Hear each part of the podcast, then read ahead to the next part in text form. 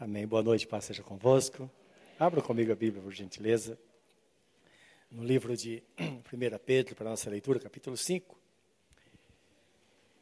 E vamos pedir que Deus nos abençoe nesta palavra, nos dê uma direção. Já nos colocamos em oração. E nesta noite vamos aprender mais um pouco da palavra de Deus para que sejamos fortalecidos fortalecidos na sua graça.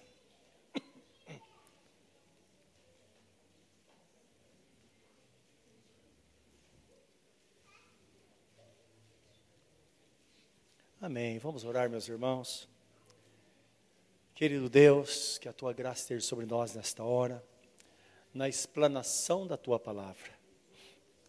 Queremos que o Senhor nos dê entendimento a isso que está escrito, a tua santa palavra porque ela abrirá os nossos horizontes e nos dará vida. Esse é o pão que vem do céu. Como Jesus Cristo mesmo disse: nem só de pão viverá o homem, mas de toda a palavra que sai da boca de Deus. E sabemos que essa é palavra da boca do Senhor para o nosso coração nesta noite. Senhor, prepara-nos para ouvi-la, em nome de Jesus. Amém. Diz assim a palavra de Deus. Humilhai-vos, pois, debaixo da potente mão de Deus, para que a seu tempo vos exalte. Lançando sobre ele toda a vossa ansiedade, porque ele tem cuidado de vós. Sede sóbrios, vigiai, porque o diabo, vosso adversário, anda em redor, bramando ou rugindo como leão, buscando a quem possa tragar. Ao qual resisti firmes na fé, sabendo que as mesmas aflições se cumprem entre vossos irmãos no mundo. E o Deus de toda graça, que em Cristo Jesus vos chamou à sua eterna glória, depois de haver padecido por um pouco, Ele mesmo vos aperfeiçoará, confirmará, fortificará e fortalecerá. A Ele seja a glória e o poderio para todo sempre. Amém. No tempo certo, meus irmãos, aquele que se humilha será exaltado. Esse texto tem muito a nos ensinar. Mas queremos discorrer nessa noite sobre esse tema. Porque o texto aqui ele fala da simplicidade que devemos ter na nossa relação com Deus. Porque a humildade não pode ser, ser traduzido como um sentimento de autocomiseração. Não é quando nós nos vemos para baixo ou abaixo daquilo que nós somos. Então o que Deus quer é que não nos vejamos acima do que somos e nem abaixo. Se uma pessoa se vê acima daquilo, daquilo que ela é, é tido como exaltação ou orgulho. Mas se a pessoa se vê abaixo, é tido então como autocomiseração. A humilhação é quando, na verdade, nós, servos do Senhor, temos a consciência de quem nós somos e de quem é Deus. Nisso consiste o conhecimento de Deus. Por isso que as pessoas sempre dizem: olha, você tem que conhecer o Senhor. Jesus fala assim: olha, ninguém pode ir ao Pai não ser por mim. Para conhecer o Pai tem que passar por mim. Porque Jesus é a expressão de toda a graça e bondade do Senhor nosso Deus. Portanto, quando se fala em conhecer a nós mesmos e a Deus, nós precisamos conhecer, em primeiro lugar, a nossa estrutura e, na verdade, conhecer ao nosso Deus, que só por meio de uma relação íntima vamos ter não é, esse, esse, esse prazer de conhecê-lo. Isaías 64, 8, o profeta diz assim numa oração, ele ora assim, Ó Senhor, tu és o nosso Pai, nós o barro, e tu o nosso oleiro, e todos nós obras das tuas mãos. Então, indicando que todo ser humano é obra-prima das mãos de Deus. Nós somos indivíduos. E pensando em 7 bilhões de pessoas aproximadamente que existem sobre a Terra, pense, não existe nenhum como você, nenhuma como você. Então, há uma diversidade muito grande E cada pessoa foi feita por Deus. Cada pessoa é uma obra realmente exclusiva do Senhor nosso Deus. O Salmo 100, versículo 3, um texto bastante conhecido, esse texto é interessante, ele começa falando sobre a alegria que Deus quer que, que tenhamos ao servi-lo, não é? Você vira Deus se arrastando, não é, não é muito bom. Então, a gente pergunta, irmão, como vai? Ah, estou na pior, estou muito mal. Está tudo muito ruim, às vezes nem está tão ruim assim, não é verdade?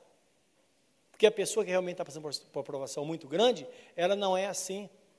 Não sei se você já visitou a pessoa que está doente, doença grave, você sai consolado de lá, porque a pessoa está com o coração em Deus. Ela sabe que a esperança dela deve estar no Senhor. E se a esperança está no Senhor, o Espírito Santo vai dar alegria ao coração desta pessoa. Então nós crescemos com bobagem, coisas pequenas que não têm sentido. E o salmo fala assim: Sabei que o Senhor é Deus e foi ele, e não nós, que nos fez povo seu e ovelha do seu pastoreio ou do seu pasto.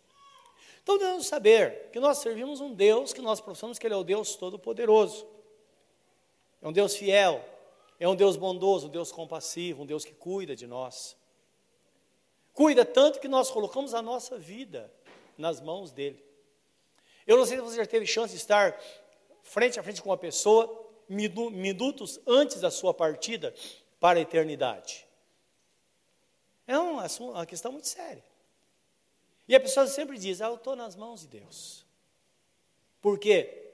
Ela tem que se colocar inteiramente nas mãos do Senhor. Ele é o Senhor que rege todas as coisas. E nós sabemos que Ele pode tudo. Pode tudo. Mas Ele tem uma forma, uma forma muito peculiar para tratar com cada um dos seus filhos não é? Isso é chamado de pastoreio, que é um cuidar de estar junto, pensando em Davi, não é? Porque a alusão é essa. Quando Davi cuidava do rebanho, ele cuidava de uma ovelha de cada vez. Ele é interessante que ele, os pastores não iam para casa, eles dormiam no meio do rebanho. Quando a ovelha nascia, eles aqueciam no colo aquela ovelha, porque uh, acontecia muitas geadas e muitas, muita neve no, no Oriente, Oriente Médio. Então, esse cuidado, esta forma que o Senhor faz na sua relação que ele tem conosco, e Davi conhecia muito bem, por isso Salmo 23 é um retrato da relação de Jesus, no Velho Testamento, do nosso Deus Todo-Poderoso, Novo Testamento, da pessoa bendita de nosso Senhor Jesus Cristo, com aqueles que o servem. Há de fato um cuidado muito grande, e é isso que nós vamos reconhecer e entender. Identificar as pessoas, personagens, não é? Quem somos nós? Quem é Deus? Não é? Ele é o Todo-Poderoso.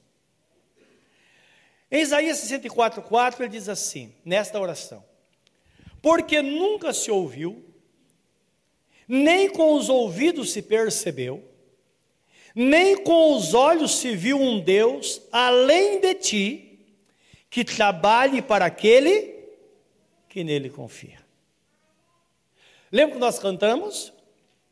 que, mesmo quando há silêncio absoluto, Deus está trabalhando, Ele está fazendo. E segundo a Bíblia Sagrada, agora mesmo que você está muito preocupado, Ele está preparando aquilo que você precisa, está cuidando de nós. Por isso que o Salmo, acho que é o Salmo 27, ou 127, se não me falha a memória, que diz assim: Inútil vos será levantar de madrugada comer o pão que penosamente granjeaste ou ganhaste, sendo que aos seus amados ele dá o sono. Outra tradução, ele dá a bênção enquanto eles estão dormindo. Então, o ideal é a gente confiar. Lembra que está no livro de Provérbios? Reconhece-o em todos os teus caminhos e ele endireitará as tuas veredas. Então, quando uma pessoa crê, fala, deixa eu descansar no Senhor.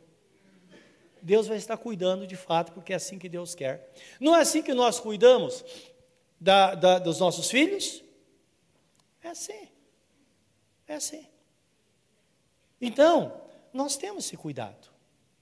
E a pastora estava falando da relação com os nossos netos, cuidamos deles ontem e hoje. A gente revive, né?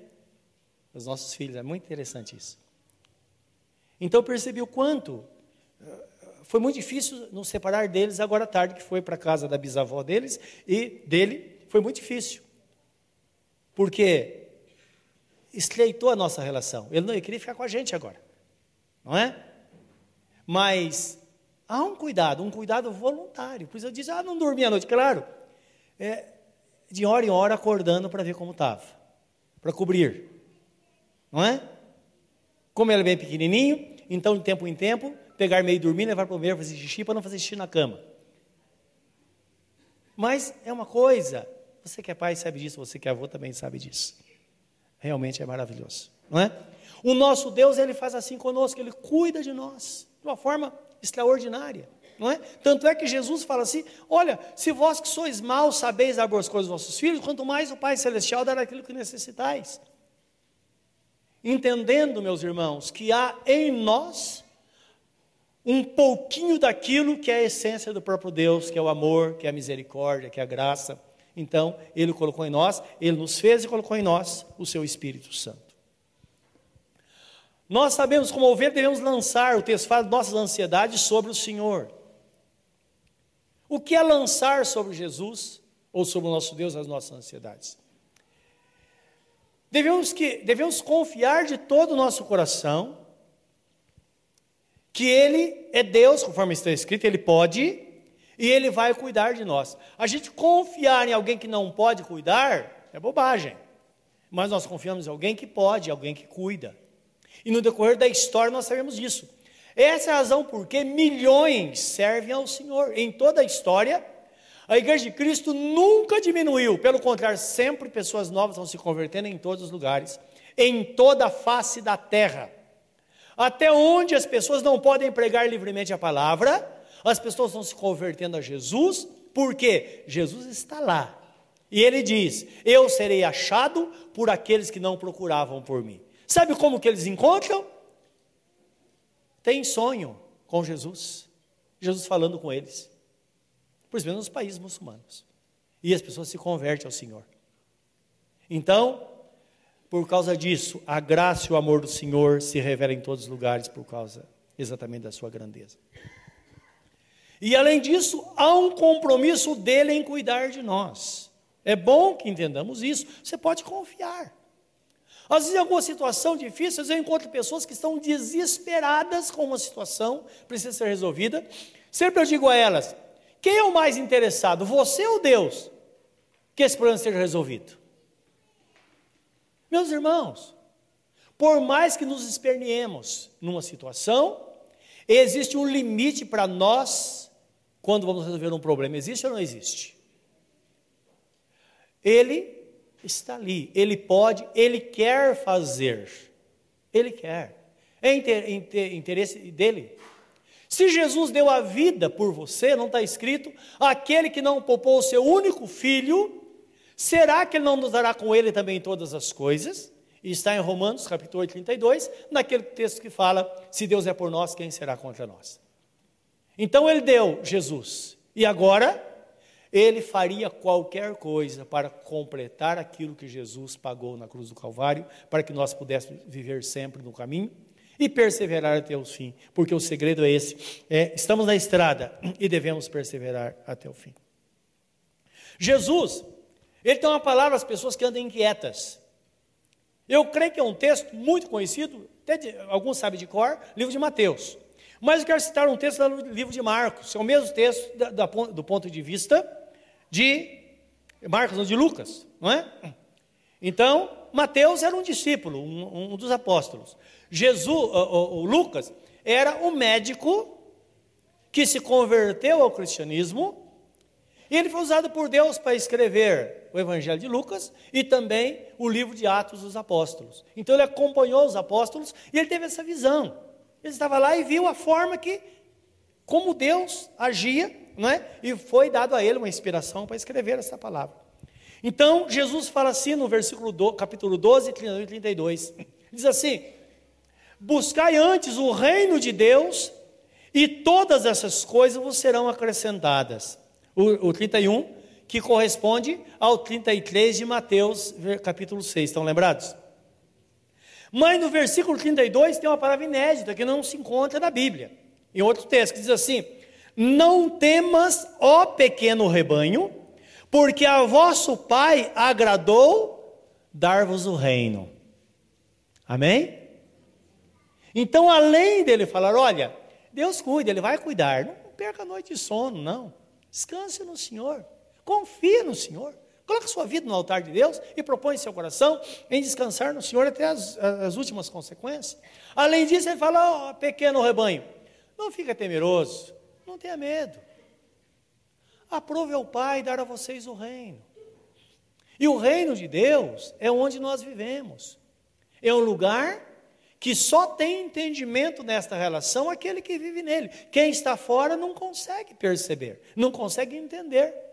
É interessante que a pessoa que não está no reino de Deus, por mais que ela tenha conhecimento teórico, ela vai discorrer sobre tudo o que acontece no reino, mas ela não consegue atingir aquele ponto que nós conseguimos, não é? Como diziam os apóstolos, né? Que o, o Jó disse: Senhor, eu te conhecia de ouvir falar, mas agora os meus olhos te veem.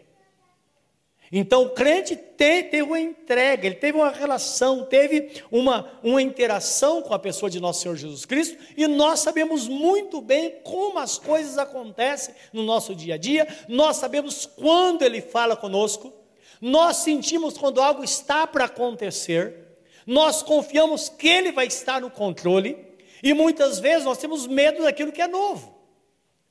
Mas quando Pedro fala lançar sobre ele a vossa ansiedade, porque ele tem que cuidar de vós, é exatamente isso, que confiemos de fato de todo o coração que ele está, está presente na nossa vida, não é? E o que ele quer de nós é que não, não fiquemos perturbados em hipótese alguma. Ele quer que você creia, meu irmão, aquilo que está no livro de Malaquias 3,18, que diz assim: haverá diferença entre aquele que serve a Deus e aquele que não serve. Pode ter certeza absoluta. Cada um de nós tem uma história. E você pode olhar para trás, se não teve experiência, vai ter. De numa situação você fala: ainda bem que eu sirvo a Jesus, porque se não servisse, a minha história seria mudada de uma forma terrível agora. Porque o nosso Deus, ele fala que nesse tempo, momento da provação, ele, a, aquele que não serve, aquele que despreza o Senhor, será como a palha que é levada pelo vento. Por isso que acontece tantas coisas que as pessoas que não, não temem ao Senhor. Mas aquele que me teme, diz o Senhor, eu vou poupá-lo como um pai poupa o seu filho na hora do sofrimento. Ele vai estar comigo, eu vou cuidar dele. E nós bem sabemos, você que tem uma vida com Deus, você sabe o que realmente isso representa, o que de fato isso significa. Lançai sobre ele toda a vossa ansiedade, porque ele tem cuidar de vós. Lançar, meus irmãos, é verbalizar com fé, ou falar com fé o que está nos inquietando. Por quê? Pelo fato de estarmos inquietos por alguma coisa, não significa que devemos ficar calados esperando. Tem pessoas que precisam falar, outros não. Outros preferem ficar quietos. E não tem problema nenhum nisso. Mas existem pessoas que elas precisam falar, porque se não falar, ela enlouquece. É verdade ou não é? E no livro de Provérbios, Salomão escreve dizendo que a inquietação ou a, a, a perturbação ou então, como poderia dizer, a opressão endoidece até o mais sábio. E é verdade. Quando vê opressão, que tudo começa a acontecer, o medo do amanhã, o medo que o, pior, que o pior possa vir, isso pode endoidecer a pessoa. Então, lançar sobre a ansiedade é verbalizar, é falar com quem pode resolver. E por isso que o texto lá em Filipenses 4, 6, ele diz assim: não estejam inquietos por coisa alguma. Porque o nosso pensamento é esse, não é?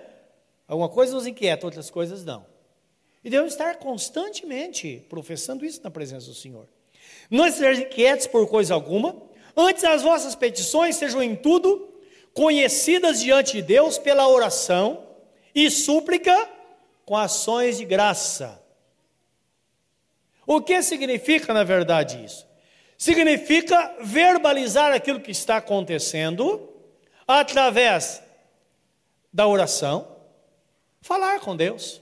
Senhor, olha, está acontecendo isso comigo. Ou então, com súplica, o que é súplica? Muitas vezes a angústia bate, a pessoa tem, ela, Senhor, tenha misericórdia. Eu preciso, se o Senhor não fizer isso, quem vai fazer? É a que nós pedimos que Deus venha para nos socorrer. E vemos a Bíblia repleta de salmos, está repleta de oração assim, dessa forma, não é? Como o salmista dizia, Senhor, se o Senhor não estivesse ao nosso lado, o nosso inimigo teria nos engolido. Momento de angústia. E todas as vezes Deus se levantou para socorrer, porque há promessa. Quando nós colocamos diante de Deus a nossa necessidade, existem promessas que dão respaldo à nossa oração. Lembra que está escrito se pedimos alguma coisa segundo a sua vontade, nos ouve, e se nos ouve, devemos estar certos de que teremos a resposta à nossa oração. 1 João, capítulo 5, 4, versículo 14 a 16, me parece. Está essa palavra, 14 e 15. Então, indicando que de fato é necessário que haja um respaldo. Às vezes está angustiado, como dizia o salmista, os inimigos teriam nos engolido, se não, é, se não for ao Senhor. Claro, mas como está escrito, nenhuma arma preparada contra ti prosperará, nenhuma língua que levantar em juízo contra ti, ou toda língua que usar em juízo contra, contra ti, tu a condenarás. Esta é herança e o direito que de mim procede, diz o Senhor. É uma promessa. E porque é uma promessa, então nada vai prevalecer contra você que teme ao Senhor porque a mão de Deus está sobre a sua vida para abençoar, porque está escrito: sabei que Ele é o Senhor. E Deus diz: sabei que eu sou Deus, e vós sois ovelhas do meu pastoreio. Então a palavra não pode falhar, não é? Jesus mesmo disse. E a palavra é tão forte que certa vez tentaram pegar Jesus numa cilada e disseram: Olha, o senhor tem que ser condenado porque o senhor está dizendo que é Deus. E só existe um Deus. Jesus disse: Não foi eu quem disse isso. O Pai que disse: Vós sois deuses. E aqueles a que a palavra foi dirigida, Deus diz que são deuses, e a palavra não pode falhar. Se Deus disse, então posso dizer que sou Deus. Isso para se defender diante dos judeus, dizendo: olha, não importa o que esteja escrito, se está escrito, é lei e tem o respaldo divino e vai acontecer na nossa vida quando nós cremos. Então, isso precisamos guardar nesse momento, meus irmãos. Então, não estejamos inquietos por coisa alguma. Antes, as petições em tudo conhecidas diante de Deus pela oração e súplica, com ações de graça. Isto é, quando oramos ao Senhor, é importante entendermos, deve ter graça no nosso coração, gratidão. O ideal seria cada oração dizer: Senhor, eu estou clamando a Ti, mas estou certo de que o Senhor está me ouvindo e eu te agradeço porque minha oração será respondida. Porque se o Senhor ouve, então a oração é respondida. É ação de graça, é gratidão no nosso coração. Até porque, muitas vezes, nós recebemos grandes bênçãos e não agradecemos. Não é verdade? Pense você em algo que você recebeu e ninguém ficou sabendo. Às vezes nós fazemos isso. Antes, aquela euforia para orar e para buscar e clamar, depois vem, faz de conta que não. não é? é claro, há um movimento muito grande em nós diariamente, e a tendência é essa. Por isso que fala, tenha um coração agradecido diante do Senhor, sabendo que Ele está presente para abençoar. Porque no tempo certo, tempo de Deus, tempo certo, Deus será, ou melhor, Ele nos abençoará e nos exaltará. Meus irmãos, é isso que ele quer. Qual pai ou mãe que não fica feliz ver o filho sendo abençoado?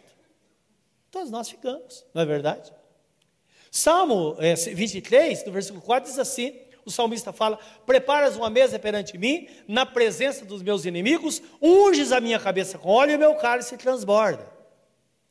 Então, Deus exalta, Ele derrama a sua graça sobre nós e nos abençoa. Ele quer fazer isso, que nós sejamos abençoados, porque dessa forma o seu nome sempre será glorificado. 1 Pedro 5, de 10 a 11, quero que você leia para concluir esta palavra comigo. Então entenda. É importante nós entendermos que você está passando por um problema, todo ser humano passa por alguma dificuldade. Todo ser humano. Todo ser humano. Muitas vezes não passamos pela mesma dificuldade, mas todos nós passamos. Agora, por isso que existe o termo passar por provação.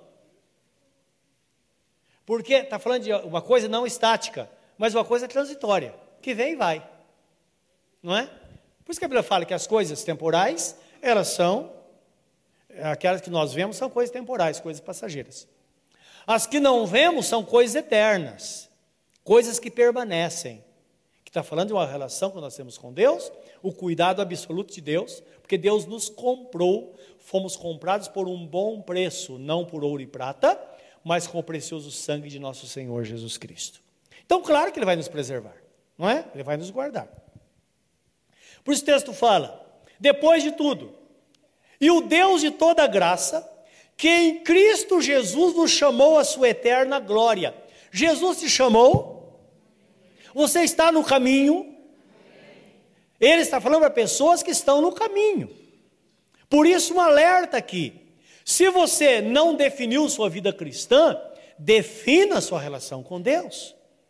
Você crê? Seja batizado, faça parte da igreja de Cristo, porque tudo que for ligado na terra será ligado no céu, e tudo que for desligado da terra será desligado do céu. Palavras de nosso Senhor Jesus Cristo. Então é preciso ter esse compromisso. Você fala, mas ah, para ser crente, não, eu quero ser um bom crente. Ora, seja um bom crente. Talvez você conheça alguém que não leva a vida a sério, mas você não precisa ser igual a ela. Pode ser diferente. Nós podemos ser a pessoa mais fervorosa dentre os cristãos, podemos ou não podemos? Podemos ser a pessoa mais zelosas. Isso vai fazer com que aqueles que talvez estejam um pouco frouxos na vida cristã, um pouco relaxados, vão acordar. E precisamos realmente ter esse pensamento. É um pensamento, você está certíssimo. Seja uma pessoa zelosa. Principalmente no país que nós vivemos, não é? Parece que ninguém dá conta de nada. Ninguém cumpre nada. Começando por horário, não é verdade? E a coisa é tão terrível.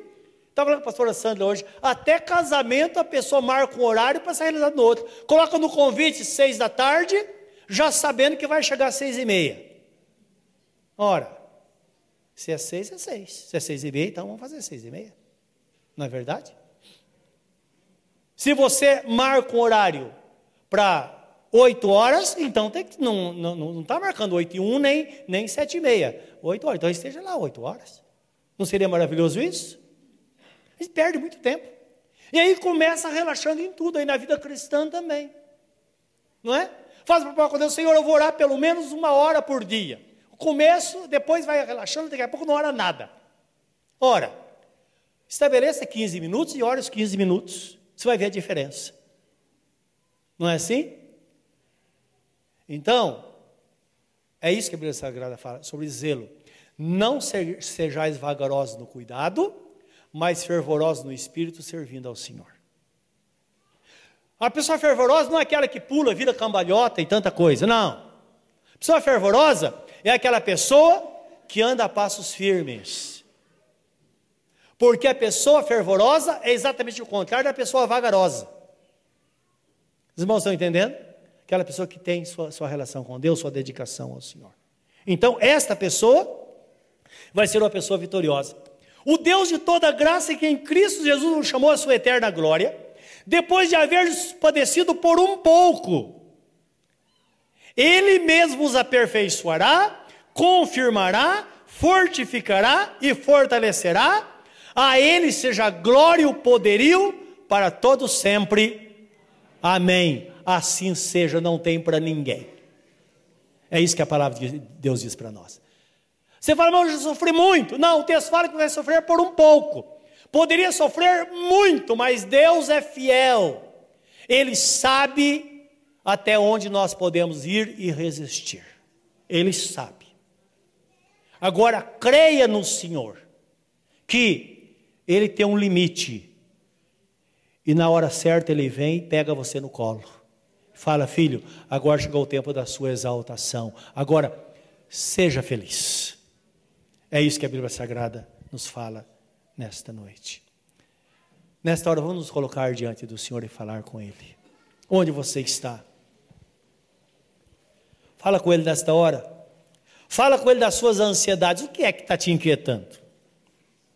O que é que de fato perturba você? Lembra que Deus, Ele é o Senhor, Ele é o Todo-Poderoso, Ele pode tudo. Portanto, se relacione com Ele profundamente. Nesta noite, coloque o seu coração nele e fala: Senhor, é isso que está acontecendo comigo. Talvez você nem esteja entendendo o que está acontecendo. Fala com ele. Como uma criança, às vezes, que não entende o que está acontecendo. Pode acontecer conosco também. Fala com ele, fala: Senhor, eu preciso do Senhor, me ajude nesta hora. Querido Deus Todo-Poderoso, nós estamos na tua santa presença nesta hora. Recebemos a tua palavra do nosso coração. Senhor, e podemos verbalizar, falar de tudo que nos inquieta. Agora as tuas ovelhas, ovelhas do pastoreio do Senhor, ovelhas compradas e remidas pelo sangue do Cordeiro, estão falando e sei que estás ouvindo. Pode ser que alguém não, não entenda exatamente o que está falando, não consiga, ó Deus, entender. Mas está escrito que o teu Espírito Santo intercede por nós com gemidos inexprimíveis. Porque aquele que conhece a realidade, o que de fato está acontecendo, ele leva com exatidão na presença do Pai a necessidade de cada um. Senhor, nesta hora, recebe, Senhor. Nós lançamos sobre Ti toda a nossa ansiedade, que de fato o Senhor cuida de nós. E agora, Pai, que deixamos no Teu altar, nós vamos orar uns pelos outros e vamos declarar o Teu povo abençoado. Vamos nos declarar abençoados diante de Ti. Meu Deus Todo-Poderoso, nós vamos colocar diante de Ti, como temos feito, todos aqueles que precisam de graça. Cada família representada neste lugar, cada irmão. Deus, aquele que está em casa por alguma dificuldade ou está hospitalizado. Deus, pode ser que alguém aqui esteja um membro da família que esteja preso. Onde estiver, é uma ansiedade, é uma inquietação, é um problema. Pode ser que alguém esteja, oh Deus, numa situação difícil, esteja endividado. Outro precisa, ó Deus, que a porta seja aberta imediatamente. E ter a sensação de que o Senhor o abandonou. Não. Há um limite. O Senhor conhece o limite de cada um de nós. E certamente o Senhor virá para socorrer e para conduzir esta pessoa à vitória. Senhor, nós declaramos que cremos na tua palavra. Nós cremos no Senhor, tu és o Senhor da nossa vida. E nós nos rendemos completamente diante de Ti, Senhor. E dizemos que Tu és fiel. Tu és o nosso Senhor. Nós vamos te amar e vamos te servir, ó Deus, durante toda a nossa vida. E a eternidade estaremos com o Senhor. Muito obrigado por Tua graça sobre nós. Em nome de Jesus.